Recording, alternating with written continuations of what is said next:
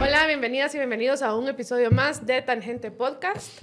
Hoy tenemos un episodio que es serio, que es importante y que vamos a necesitar que repartan entre sus conocidos, familiares, amigos, si quieren entender la situación. Y para eso me acompañan Javier Soria y René Girón. Pero antes de pensar, les voy a hacer unos recordatorios. El primero es que por favor se suscriban a nuestros canales en YouTube y en Spotify, eh, no solo porque nos ayudan a nosotros, sino también porque se ayudan a ustedes a no perderse ningún programa. Eh, y también que dentro de todo este caos hay un oasis de paz que se llama Filgua, eh, que va a estar abierto hasta el 16 de julio y que eh, tenemos en el stand de Piedra Santa unas súper ofertas. La primera es que el segundo libro se lo llevan a mitad de precio, o sea, por la compra de un libro, el segundo está a mitad de precio y hay liquidación de libros a partir de 5 quetzales. Y bueno, habiendo hecho todos los anuncios, eh, Yo quiero hacer una recomendación solo. Ayer empezó la serie de Tangente Cultural de las entrevistas de Juan Pablo Dardón. Y para en el momento que sientan que quieren un descanso de esta coyuntura que está bien pesada, está bien densa y que es un momento, como dice Lucy, de máxima seriedad, pero quieren en un momento recordar que hay mundo más allá de, de, de esto que nos, nos, roba la paz, de, de, estos políticos tan mediocres, tan mezquinos y sin ningún freno ni recato, eh, que pueden regresar ahí y pueden invertir 45 minutos en ver la primera entrevista al maestrazo Álvaro Sánchez, que le mando un saludo, ¿verdad? Tuve chance de verlo en la Filgo el día viernes y me da mucho gusto haberlo visto aquí sentado tomando y, chocando copas con... Eres el diseñador gráfico de, los libros de, de, Catafixia. donde, desde ahí lo conozco, pero sé que él viene de, tiempo atrás, ¿verdad? Un máster. Recomendación, ¿verdad? Regresen al episodio de ayer si quieren un descanso de esto y ahora sí, de lleno. Vean, nos metemos en esto de nuevo. Bueno, platicamos. Entonces, yo creo que vale la pena hacer un resumen de qué fue lo que pasó ayer, porque realmente... Eh, creo que la gente que está detrás de todas estas acciones sabe que no todo el mundo está viendo en sus teléfonos qué está pasando, eh, viendo las noticias, etcétera, y que mucha gente probablemente se entera de las cosas que pasan hasta que llega la prensa al día siguiente, ¿no? O hasta que prenden las noticias al día siguiente. Entonces, eh, y, y, está bien, o sea, yo creo que la gente tiene su trabajo, tiene otras obligaciones, tiene su familia, no puede estar hiperconectado con las noticias minuto a minuto. Así que, pues, para todos ustedes que quizá eh, aún no tienen el contexto completo, vamos a hacer un, pequeño resumen de qué fue todo lo que sucedió ayer. Pues ayer, mientras estábamos a la espera de que el Tribunal Supremo Electoral oficializara los resultados eh, de las elecciones, creo que todos estábamos expectantes porque se había convocado una conferencia de prensa a las 4.30 que terminó iniciando como a las 5 y pico. O sea, se atrasó mucho. Y en ese interín, pues hubo un comunicado, video, no sé cómo llamarle, filme experimental de Rafael Curruchiche, eh, anunciando que iban a tomar una acción penal. Y aquí pues tenemos al licenciado que nos explique eh, legalmente, aunque yo creo que ni legalmente eso tiene explicación, pero básicamente lo que estaba eh, diciendo Rafael Curuchiche es que un juez se había prestado a firmar una anomalía, una aberración, en donde decía que se quedaría suspendida la personalidad jurídica del movimiento Semilla, pues a partir de indicios, supuestos, eh, nada probado de que había firmas falsificadas y pagos por firmas eh, y que por lo tanto se debería de suspender la personalidad jurídica de Movimiento Semilla. Pues ya, ya luego tú nos vas a explicar por qué esto no tiene pies ni cabeza e incluso es ilegal. Eh, pero digamos, en ese momento de tensión entre la aparición de Curuchiche y la conferencia de prensa del Tribunal Supremo Electoral, pues naturalmente eh, muchos de nosotros estuvimos en un estado de alarma alto porque decíamos qué es lo que viene después. Eh, afortunadamente, los magistrados del Tribunal Supremo Electoral sí oficializaron los resultados. Sí va a haber segunda vuelta el 20 de agosto entre Sandra Torres y Bernardo Arevalo. Y además los magistrados pues dieron un mensaje de decir que ellos pues su, su, deseo es cumplir con su mandato y que sea el pueblo el que elija en las urnas y no en las cortes. Eh, también hicieron énfasis en lo supremo, que es el Tribunal Supremo, digamos, y también hicieron un llamado a confiar en la institucionalidad del país, cosa que yo creo que para un guatemalteco que le piden que confíe en su Estado de Derecho y en su institucionalidad, pues es un poco eh, difícil la petición. Yo creo que de momento no queda más que poner la confianza en este árbitro decente que está, bueno, que se presentaron ayer. Em, Pero, pero veamos, ¿no? Quizá empezamos con todo el tema jurídico, explicarnos por qué esto es, eh, esta movida es una aberración legal. Bueno, eh, primero que todo, eh, gracias por la invitación. nuevamente, pues un gran gusto estar aquí en, en Tangente. Es tu casa. Gracias, Lucy. Pues primero, creo que hay que dejar bueno, hacer un, pequeño paréntesis, ¿verdad? No vamos a ahondar eh, tanto en temas jurídicos, eh, creo que no corresponde. Y aparte, que creo que tampoco sería recomendable. ¿Por qué? Porque lo que está sucediendo ahorita, pues estamos básicamente en un limbo y en una ambigüedad jurídica en la que estamos viendo una competencia de argumentaciones y criterios jurídicos que, que, hasta el momento nos habían suscitado en el, en el, país y hay muchas dudas, hay muchas lagunas, pero el, lo importante aquí de, de, de, resaltar es que el, el actuar, digamos, de, actores como, Rafa, como Curruchiche, de actores como, como el, este juez séptimo de instancia eh, penal, eh, Freddy Orellana es, ¿verdad? Sí, Freddy o Freddy. Freddy. Freddy. Freddy Orellana, ajá, eh, son, son acciones burdamente ilegales, ¿verdad? de, hecho, la, la, esta resolución que, pretendía eh, suspender eh, la personalidad jurídica de Semilla, eh, eso tiene nombre, se llama prevaricato, es un delito y eventualmente se tendrán que ser deducidas responsabilidades en contra de, en contra de él, en contra de, de, este, de este juez.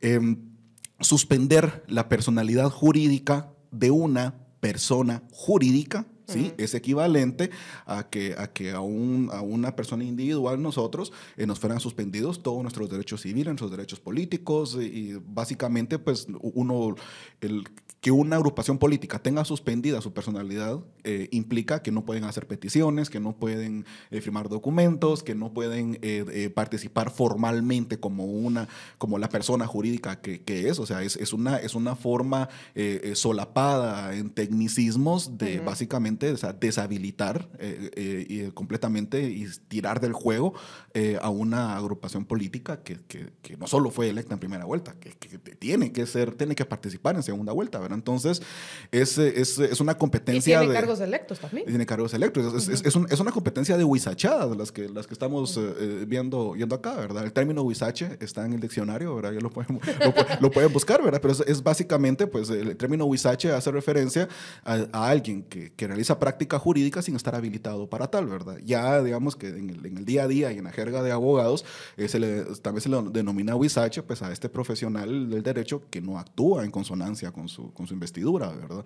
Entonces es lo que miramos con Curruchicha, lo que miramos en este juez Orellana, ¿verdad? es, es, es, es, gente que, que, está, que, que, ha vendido al mejor postor eh, su cargo, que, que, ha vendido su magistratura, ¿verdad?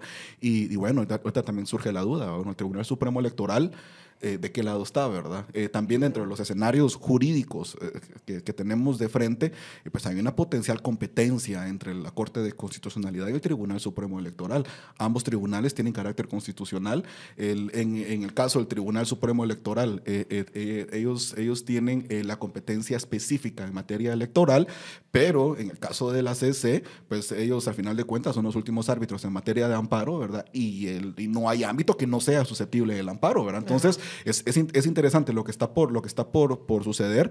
El, hasta el momento, pues no sé si, si podemos ya comprarnos esa narrativa de que MP está en contra del Tribunal Supremo Electoral. Es decir, hay razones válidas para desconfiar realmente de, de, todo lo que está sucediendo, ¿verdad? Inclusive, pues podría ser orquestado, ¿verdad? No sé, todos los escenarios que hay, que hay de frente, ¿verdad?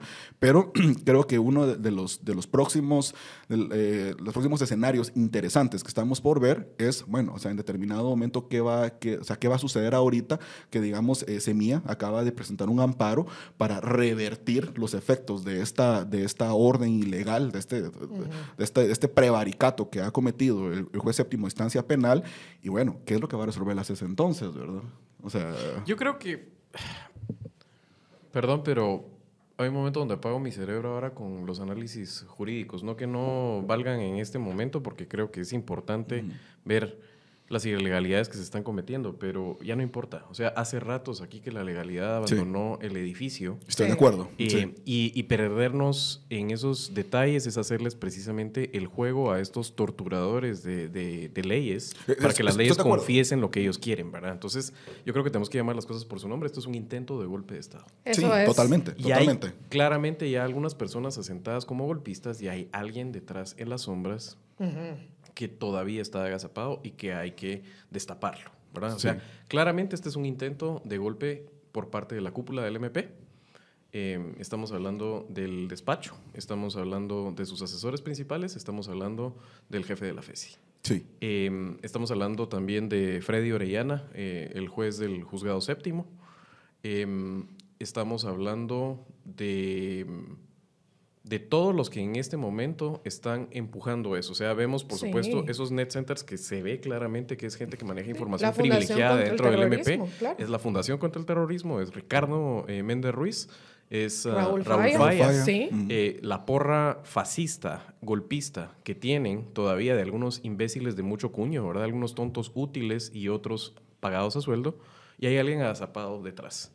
Y la información que se tiene es que ese alguien agazapado es una pareja de amantes que se llaman Alejandro Yamatei y Miguel Martínez, que todavía están a la sombra, tapados por esta, otras personas.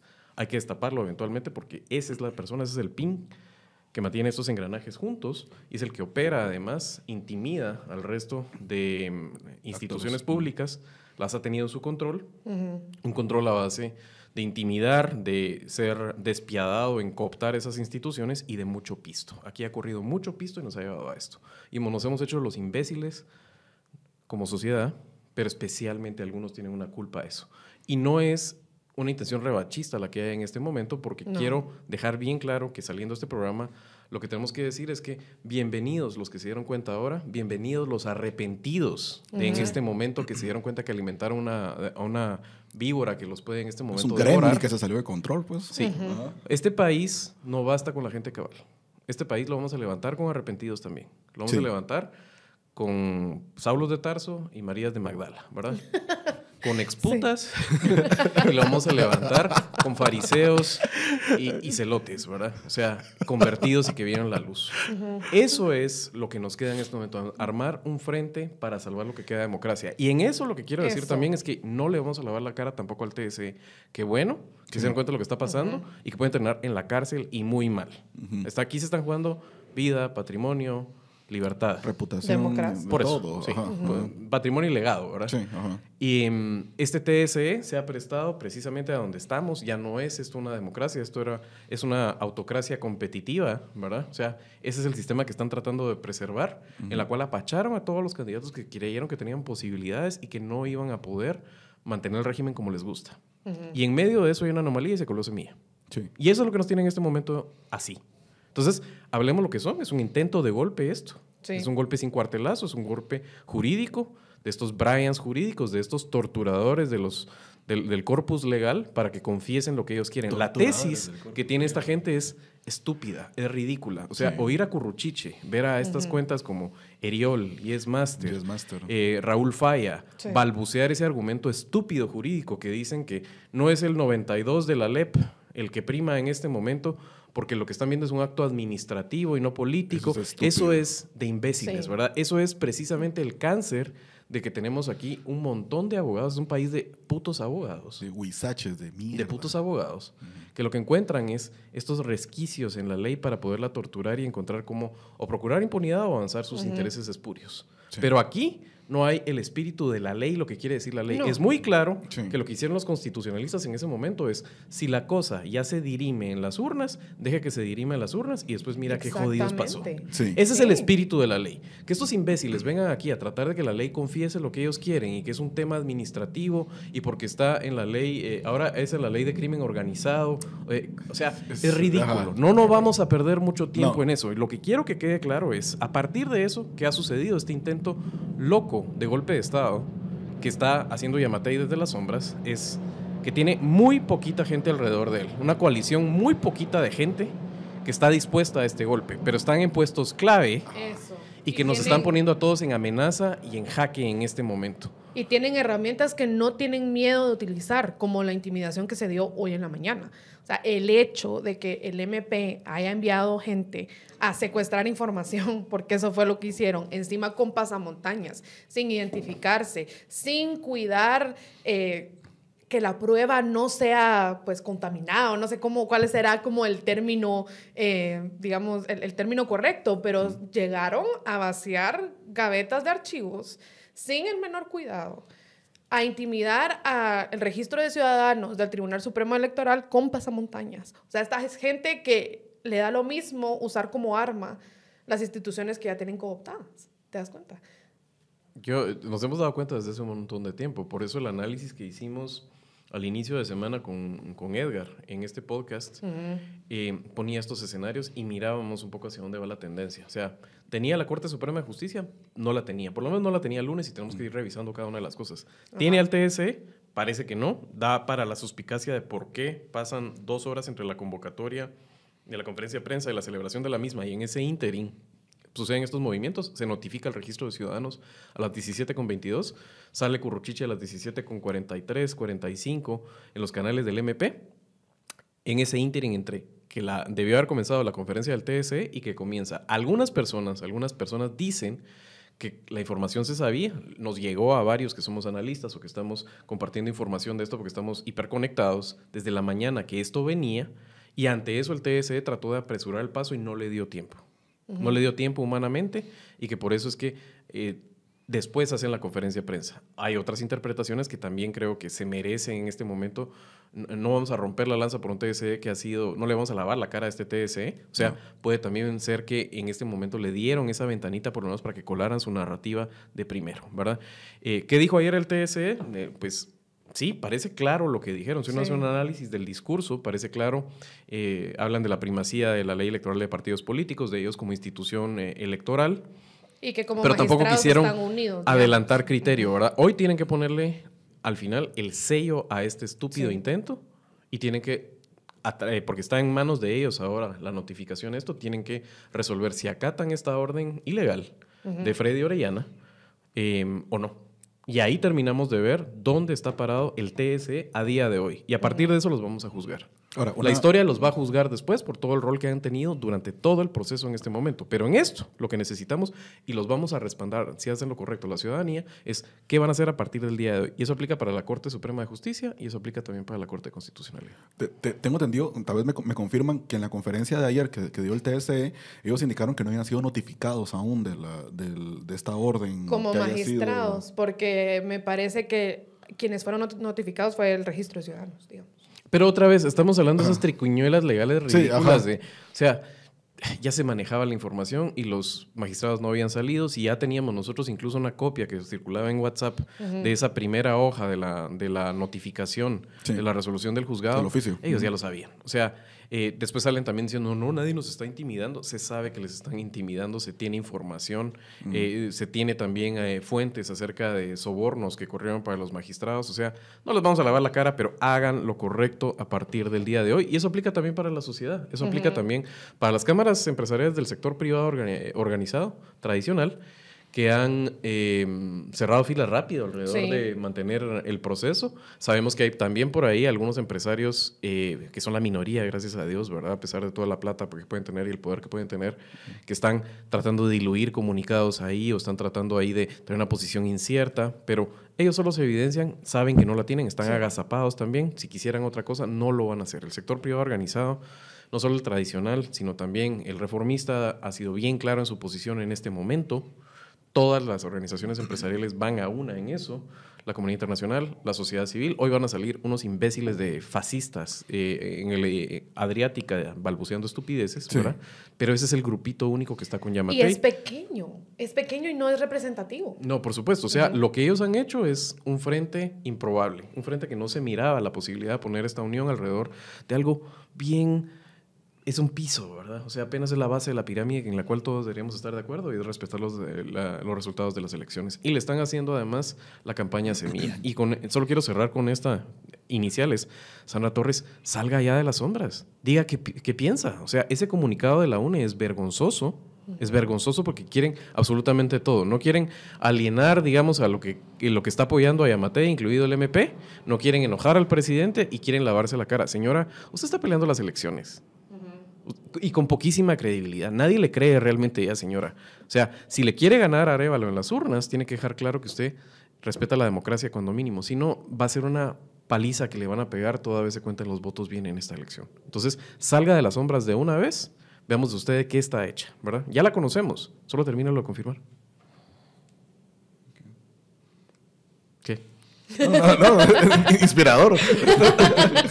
sí, es, que son, momentos bastante, bastante relevantes. y, digamos, eh, el comentario que hacía Lucy de que sí, están, son pocos y están solos, ¿verdad? Eh, sí, pero, pero digamos, eh, pues quiénes son, ¿verdad? El, mínimo mínimo, pues tenemos al organismo ejecutivo, ¿verdad? Que controla el Ministerio de Gobernación, controla PNC, Inteligencia Civil, tenemos el Ejército, tenemos Cortes, la Corte Suprema de Justicia, ¿verdad? Que sabemos que es desde hace cuatro años casi están usurpando funciones, ¿verdad? Y fueron avalados, ¿verdad? Por una CC, ¿verdad? Que, que también fue, eh, digamos, bastante cuestionada, ¿verdad?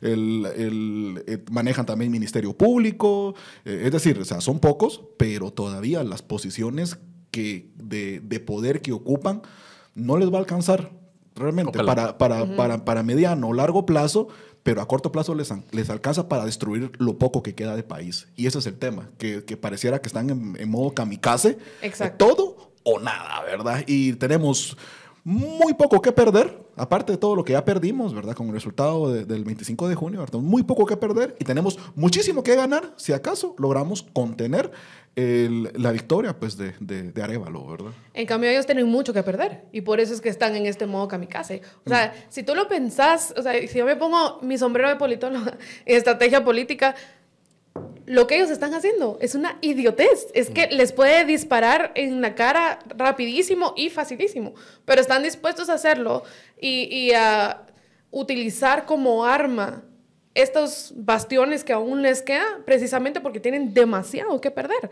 Tienen que perder su impunidad, tienen que perder su cash flow, que es el ejecutivo, ¿no? Digamos, todos estos ministerios donde, eh, digamos, encargan las obras y etcétera, y de ahí sacan la plata para comprar los votos, para comprar los magistrados, para cooptar todos los lugares que tienen, para pagar favores políticos con plazas fantasmas, etcétera. Pierden el ejecutivo y pierden gran parte de su modelo de negocios. Y eso es lo que los está llevando a tomar estas acciones extremas, a, cometer estos errores que les pueden disparar en la cara de regreso.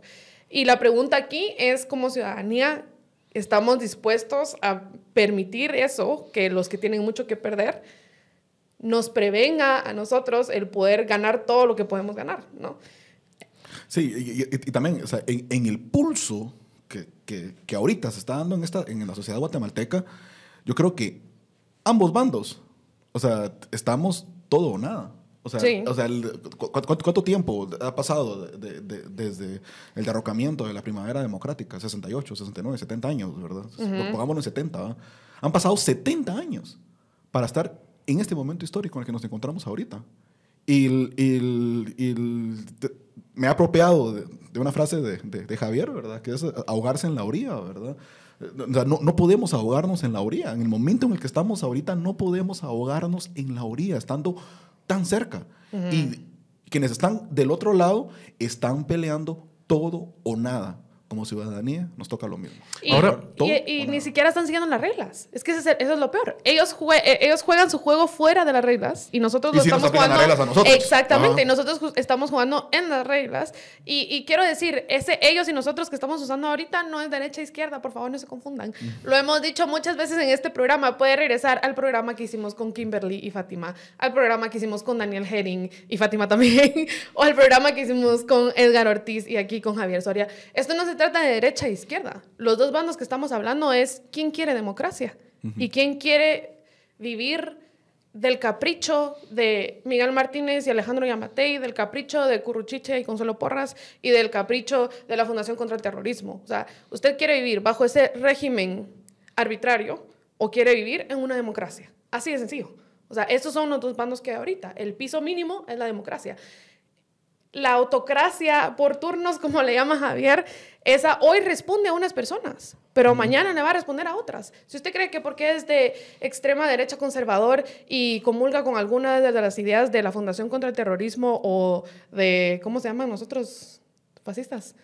Hay muchos, Liga Pro Patria, Guatemala Todos esos, Guatemala Inmortal y esos, ajá. O sea, si usted cree que comulga con algunas de esas ideas hoy, puede que mañana se le den la vuelta y sea usted el atacado. O sea, aquí es arbitrariedad versus democracia. Voy a recordar las palabras que creo que las dije el lunes, pero vale la pena repetirlas en este momento de un eh, líder empresario que me reservo el nombre, pero le mando un abrazo y un saludo, ¿verdad? Eh, cuando estábamos cambiando impresiones alrededor de esto en los, en los días pasados, ya ni recuerdo uno qué día, porque lo que sucedió el lunes ya parece como que fue hace un mes, ¿verdad? Pero eh, me decía, te lo pongo así de claro, em, dame la URNG cuatro años. La prefiero a un dictador. Exacto. Y esa es la claridad que tenemos que tener nosotros de respetar el juego. O sea, aquí no estamos tratando de que se enamoren eh, de Arevalo de repente algunos. Eh, no estamos beatificándolo. Eh, no se trata de, de, convencerlo a usted en este momento de que cambie su análisis político. Eso lo podemos dejar para después y lo podemos hablar. La diferencia, pero abismal, que hay entre una y las dos opciones que tenemos en este momento en la papeleta, y las tenemos gracias a TSE, eh, pero se trata de que hay que respetar las reglas de juego. Nos ha tocado muchas veces en medio de estas reglas de juego, esa pelea electoral que es desigual, que es injusta, pero que al final de cuentas tiene unas reglas que es cuenta los votos y el que quedó es el que, el que quedó, es lo mínimo y nos mantiene la ventana abierta. En este momento trataron de hacerlo todo mal para que esta opción no estuviera y le, le salió, le salió todo al revés. Y eso, ¿verdad? La claridad que apelamos en este momento a las personas que están y que no pueden ver diferencia o incluso que pueden ver a la opción de Areva lo peor contra Sandra Torres, no vamos a hacer ese análisis ahorita, es solo les garantizo que las personas que están de este lado si sale derrotado Arevalo en las urnas, van a aceptarlo. Así es. Y que cuando Arevalo sea presidente, si es que eso es lo que sucede, al término de su mandato no va a haber instituciones cooptadas y va a devolver y va a entregar el poder a quien sea que haya salido en las urnas. De eso se trata en este momento. Ven lo que nos están haciendo. Somos analistas y parece que estamos haciendo campaña por Arevalo, pero no, estamos haciendo campaña por la República y por la democracia. Lo único es que las opciones empiezan a ser muy claras. Por eso, Sandra Torres, si usted no quiere que esto se hable en estos términos, sea clara, señora. ¿En dónde fregados está usted? ¿Está del lado de la democracia y lo va a respetar o no? Y lo tiene que dejar de una forma clara, convincente, además, porque usted, donde antes decía una cosa, ahora dice otra, ¿verdad? Entonces, eh, ese es lo que nos estamos jugando en este momento, hay que tener esa claridad. Entonces, qué bueno que esa coalición se puede armar en este momento de gente que está dispuesta a respetar el juego democrático. Eso es a lo que nos tiene que convocar en este momento. Después podemos nosotros hacer otro tipo de lecturas y nos podemos definir qué tamaño de Estado querés, qué le vas a entregar de responsabilidad a lo privado y a lo público. Vale la pena todo eso, pero solo se pueden tener esas discusiones en democracia. Incluso auditar al mismo Arevalo si llegara a ganar. Ah, eso es definitivo. ¿Quién le va a dar? a nadie le va a dar un cheque en blanco. Un cheque en blanco, totalmente, totalmente. Y, y hablando de república, ¿no? Todos estos republicanos chapines, amantes de la república, que solo hablan de república, ¿es del diente al labio o es en serio? Porque si es en serio, entonces hablemos de los frenos y contrapesos, apoyemos del freno que le está poniendo hoy el Tribunal Supremo Electoral a esta montón de artimañas que quieren hacer para intimidar a nuestras instituciones y a nosotros como ciudadanos y, y para dejar de respetar pues nuestro sagrado derecho, ¿no? De elegir en las urnas. Así que si usted es republicano, vaya y, y, y actúe defienda la república. como republicano. Y defienda la república.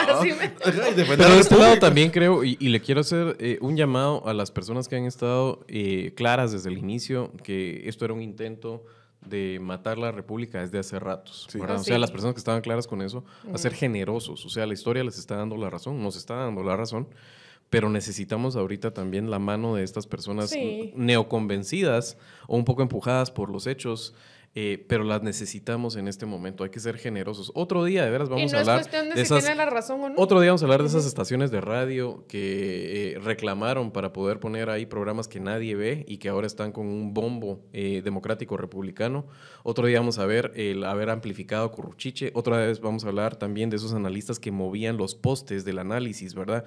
Para que no entrara el gol, ¿verdad? No, es que todavía no han hecho esto. Es que todavía no. Démonos el beneficio de la duda. Otro día nos vamos a cobrar esto. De veras otro día porque tampoco se olvida, ¿verdad? Pero lo vamos a hacer también sin revanchismo, lo vamos a hacer porque a partir de eso aprendimos las lecciones del pasado y no las vamos a repetir.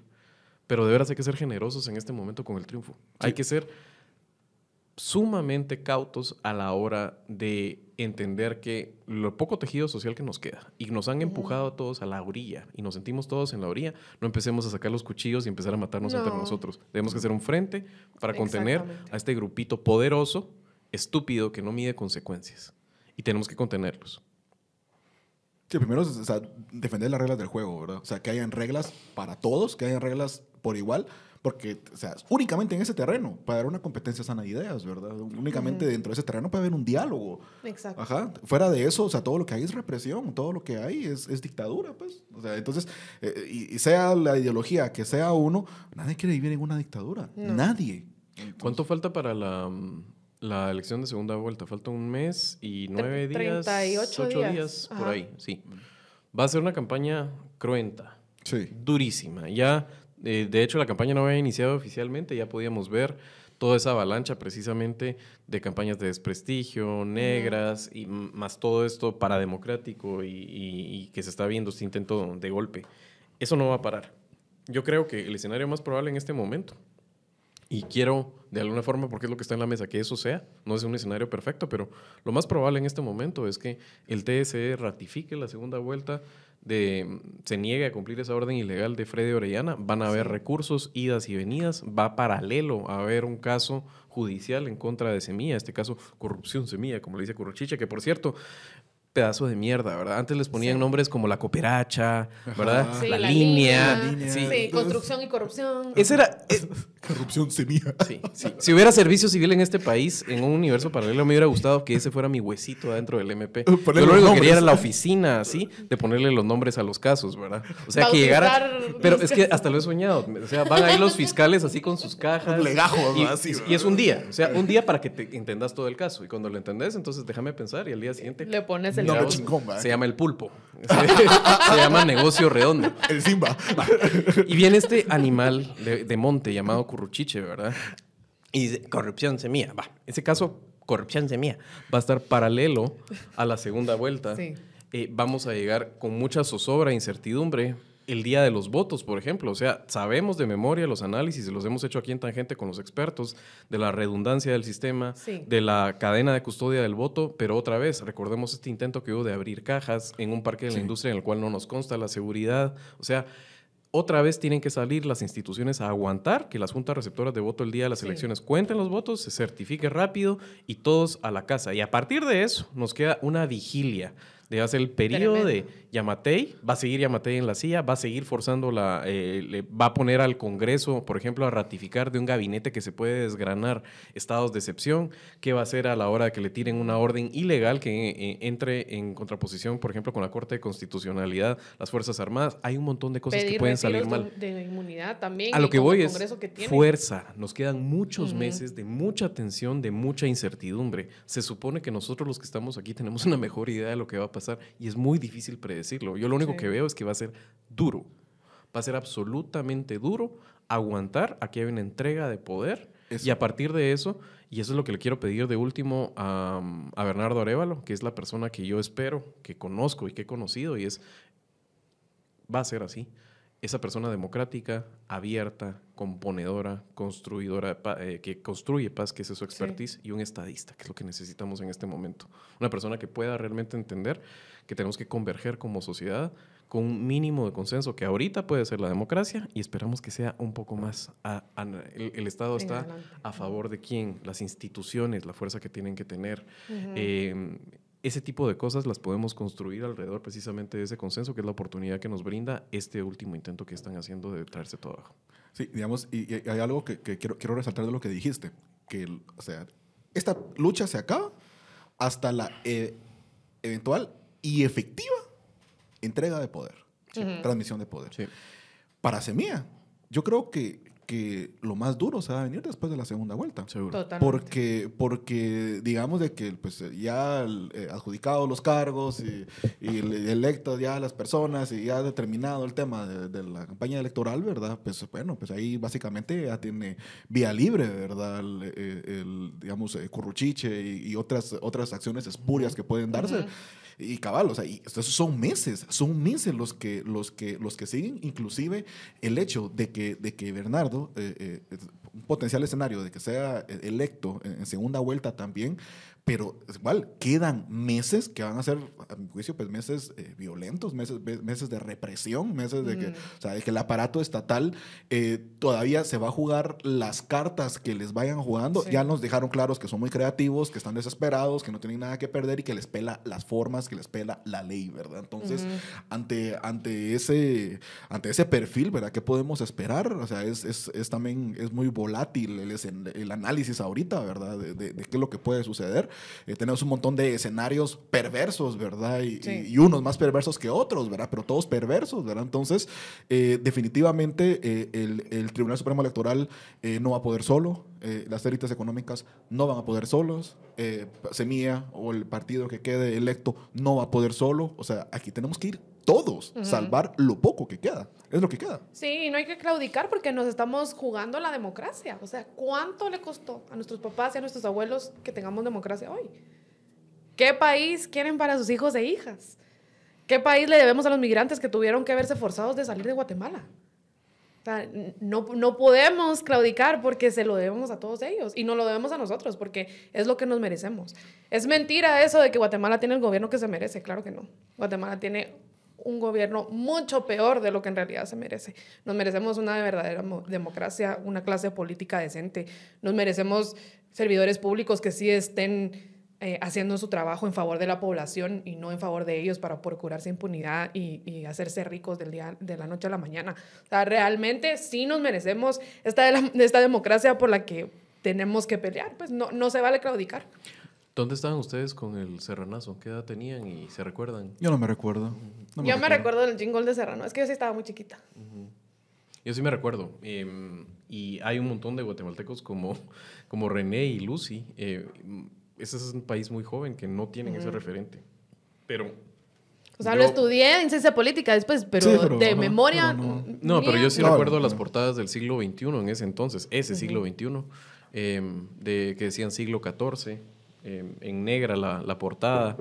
Em, recuerdo precisamente. Siglo XIV. Sí, madre. Es que los recuerdos de, las dictaduras no estaban tan lejos. El, papel digno que tuvo en ese momento el sector privado organizado, em, la sociedad civil de la mano de, ese grupo.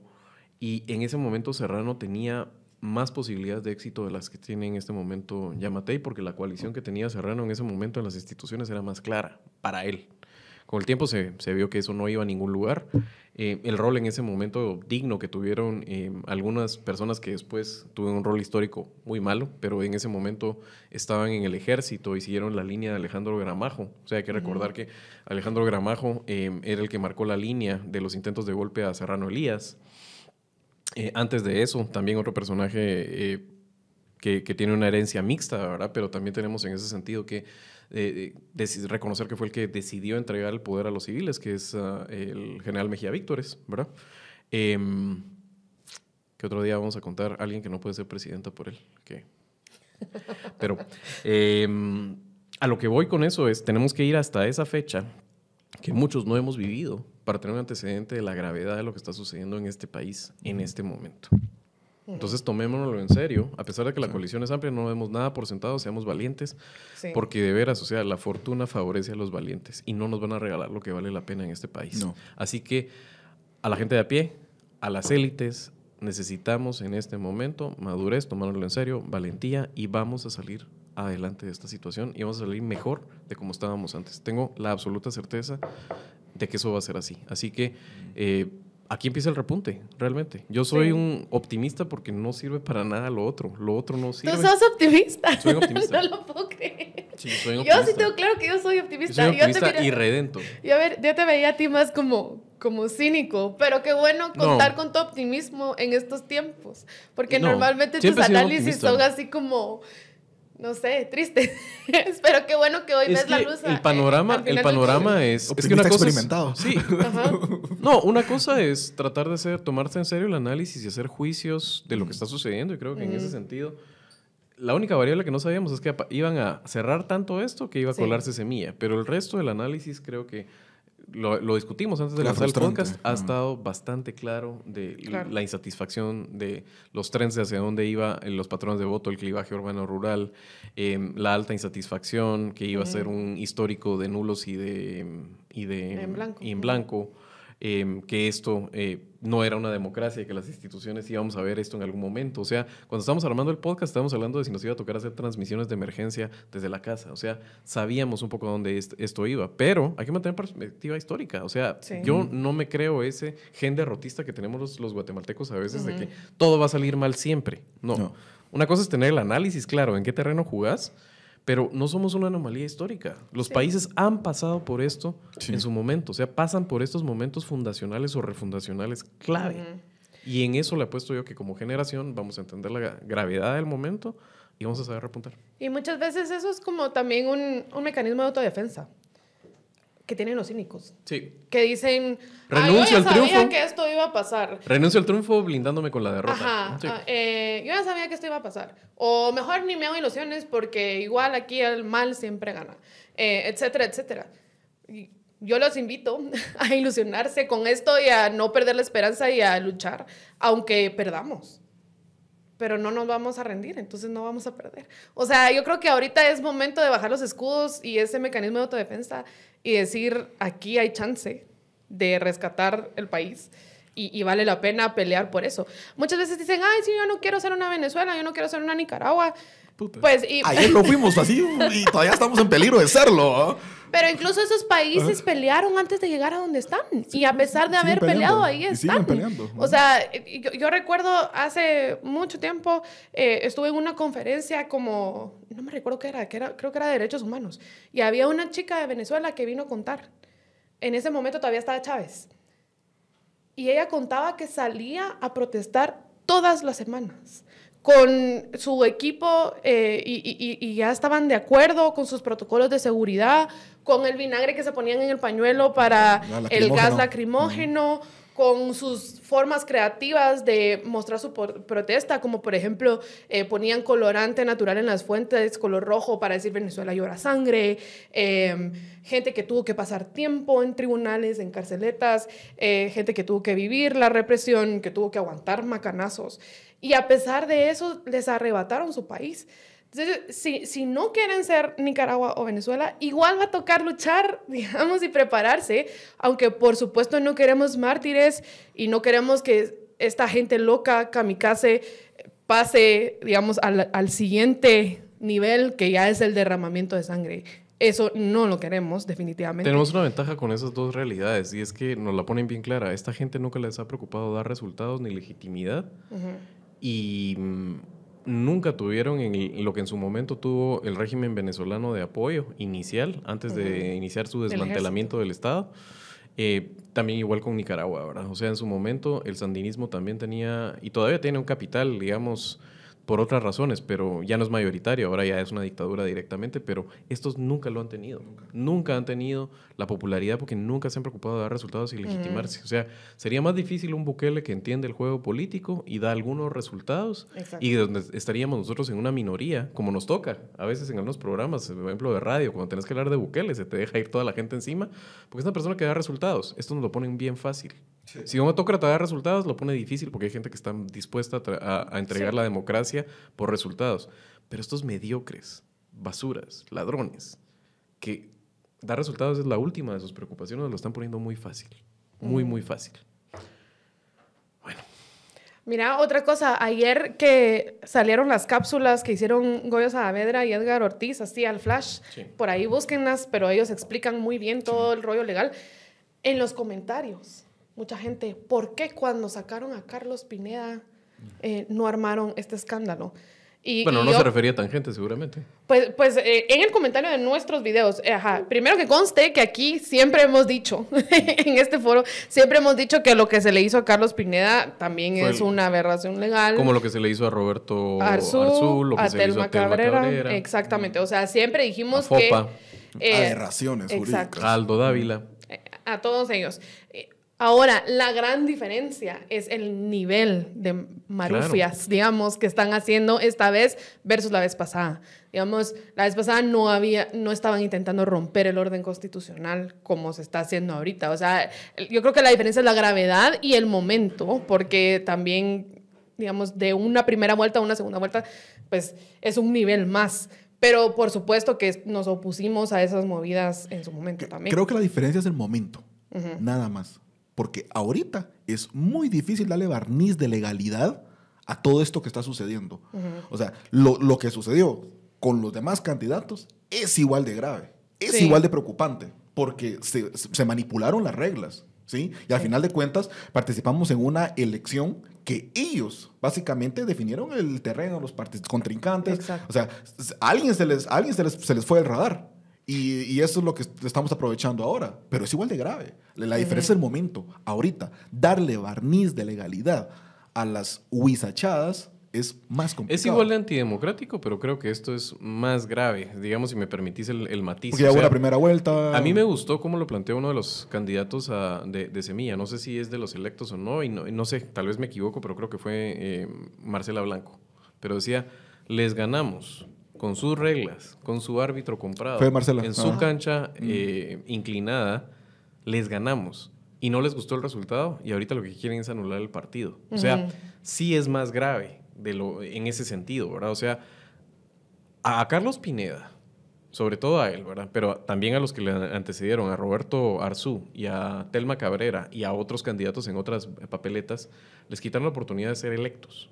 O sea, ya ya pasó por la primera ronda de urnas Bernardo Arevalo. Sí. Ya, pasaron los candidatos, porque no solo Bernardo Arevalo, aquí se quieren bajar absolutamente todo lo que es semilla, todos los cargos que... La tercera fuerza mayoritaria del próximo Congreso. O sea, es todavía peor. Aquí no hay una duda, hay un potencial y una encuesta que tiene a Carlos Pineda en primera intención de voto, o que tenía en enero con 10 puntos a Telma Cabrera y con 8 a Roberto Arzú. Aquí estamos hablando de una persona que está certificada por el TSE como que calificó a la segunda vuelta. Eso es todavía peor. Entonces... Sí, y, si, usted es seguidor de Carlos Pineda y no le gustó que sacaran a Carlos Pineda, que tampoco le guste que saquen a ninguno. a mí me gusta cada vez menos Carlos Pineda. O sea, eh, Carlos Pineda es peor desde que ya no es candidato. Mm. Desde que lo sacaron, ha hecho cada estupidez horrible, peor de las que decía antes. Pero de todas maneras, porque no se trata esto de lo que me gusta a mí, se trata de la democracia, hay que reconocer que al señor le robaron los resultados. Peor todavía lo que está sucediendo con Arevalo. Bueno, señores, reflexiones finales, ¿qué hacemos? Fuerza, unidad, valentía, mano generosa, realmente. Tiéndale la mano al vecino que no entendía la situación, al evangélico que se estaba dejando manipular, eh, usted mismo pastor que estaba haciendo el juego de manipular con la fe eh, y de pintar esto como que era un tema de globalistas contra conservadores.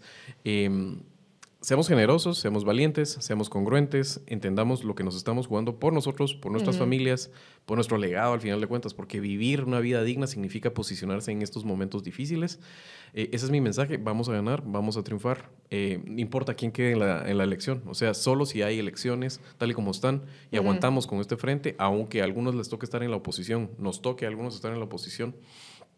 Eh, ejercer este rol siempre que vamos a tener distancia crítica y de fiscalización desde nuestra tribuna, como decía Lucy, no importa, si hay elecciones y hay democracia, vamos a haber ganado y haber pasado este momento. Así que fuerza, vamos a hacerlo.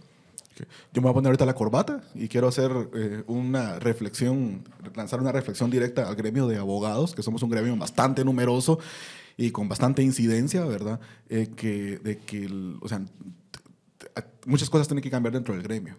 Y, veamos estos, estos tweets de, de, Net Center, ¿verdad? Salida jurídica, ¿verdad? Poniéndole. O sea, esa, es, esa es la última carta, ¿verdad? La salida jurídica. O sea, eso no, eso no ha sido lo que hemos estudiado, eso no es técnica jurídica, eso no es lo que lleva siglos de estarse construyendo y, creo que como, como gremio tenemos una enorme deuda con el país porque al final de cuentas ha sido un país construido por abogados eh, bajo las reglas de abogados y que al final de cuentas pues, es el mismo gremio que lo manipula, ¿verdad? Entonces eh, creo yo que, que, como profesionales y sobre todo a las nuevas generaciones eh, de, de, profesionales hacerles el llamado. ¿verdad? De que, de que esas antiguas prácticas de, de ejercicio es completamente necesario superarlas, ¿verdad? Es precisamente esa, esa visión de, de, de ser este, mercaderes jurídicos, ¿verdad? Lo que nos tiene en esta situación.